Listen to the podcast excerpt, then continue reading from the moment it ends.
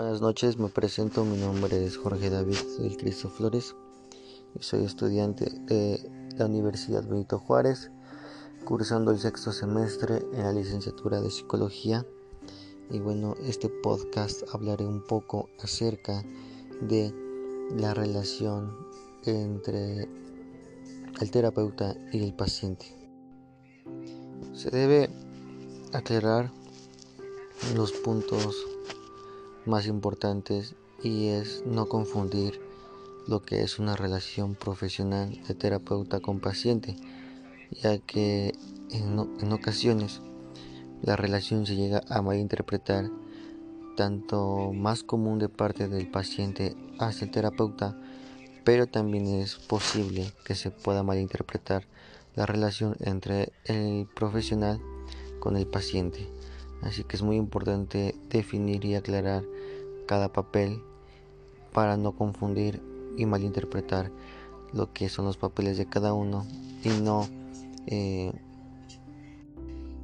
arruinar lo que es el proceso terapéutico. Si bien también dentro de la relación terapéutica existen muchos derechos a favor de cada uno, para el paciente y para el psicólogo. Es muy importante también que para que fluya de una manera mejor el proceso terapéutico, bueno, pues hay ciertos puntos, ciertas pautas que el psicólogo, que el profesional debe de respetar para que bueno fluya mejor. Algunos puntos a respetar como psicólogo es no presionar al paciente a hablar. Con esto voy a que bueno, cada quien tiene su tiempo lógico y bueno, no importa entre sí, no, no importa tanto el tiempo que tarda el paciente. ¿Por qué? Porque no todos son iguales y cada persona razona las cosas y las entiende, las comprende a su tiempo y a su medida. Entonces es muy importante respetar los tiempos de cada persona para, bueno, que fluya mejor. Nosotros demos un mejor servicio. Asimismo,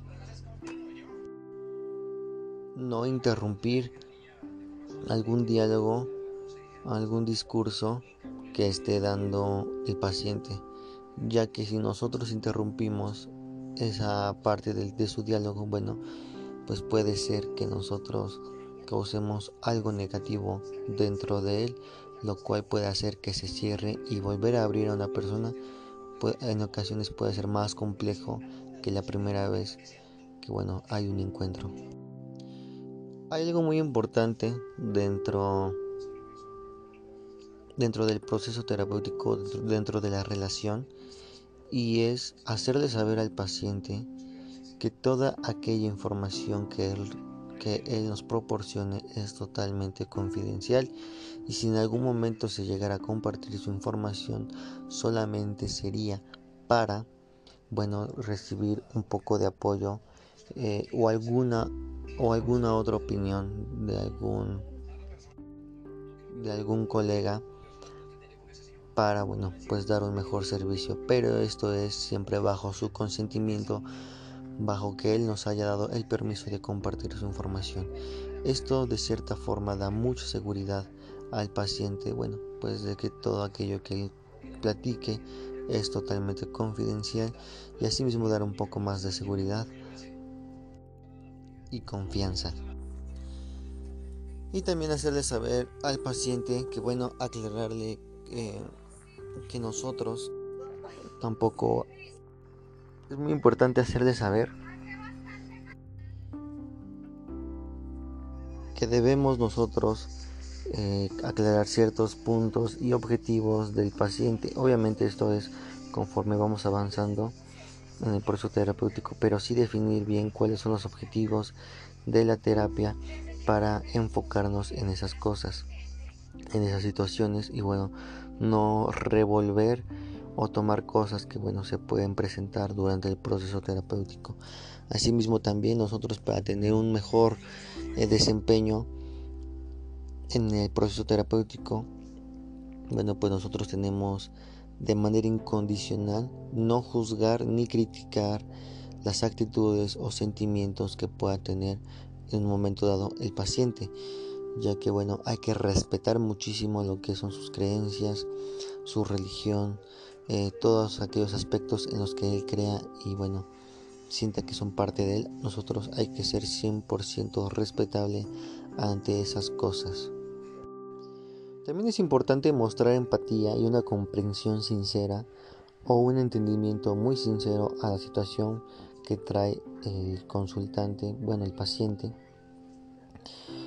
Eso es muy importante, pero también es importante definir nosotros, perdón, con nosotros mismos hacernos entender que bueno, que los problemas que trae el paciente no son nuestros para pues dar obviamente un mejor servicio y no tomar los problemas como si fueran nuestros, ya que ahí nosotros no daríamos un punto de vista neutral, sino un punto de vista más desde nuestra historia, desde nuestra vida, de nuestra percepción como persona y no como un profesional, que bueno, si bien nosotros tenemos que ser muy neutrales ante cualquier tipo de opinión.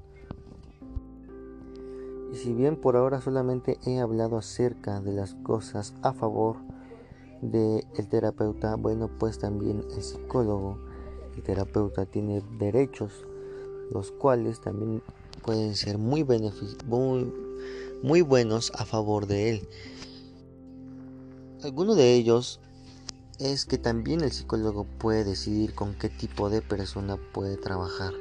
Uno es totalmente libre de decidir y elegir con qué tipo de paciente podemos trabajar, ya sean niños, ya sean adultos, ya sean jóvenes. Si algún psicólogo eh, tomara la lección de no trabajar con personas mayores, es totalmente respetable, ya que él también, bueno, él es libre de decidir con quién elegir. Hay derechos especiales que van muy de acuerdo hacia la protección y seguridad del psicólogo, los cuales eso es una apertura para otro podcast que bueno si es que se es posible hacer se, se hará pero esas son algunas cosas también a favor del psicólogo. Y también cosas a favor dentro del psicólogo es el código ético del psicólogo. Eso es más un manual que nosotros como psicólogos o como futuros psicólogos debemos seguir al pie de la letra ante ciertas situaciones. El código ético del psicólogo, bueno, pues lo podemos encontrar en internet o con algún profesor o compañero o terapeuta que nosotros conozcamos y bueno, eso puede ser de mucha ayuda ante ciertas situaciones con nuestros futuros pacientes. Y bueno, con esto voy cerrando y estoy cerrando, perdón, estoy cerrando lo que es este podcast acerca de la relación terapéutica entre el psicólogo y el paciente. Muchísimas gracias y hasta la próxima.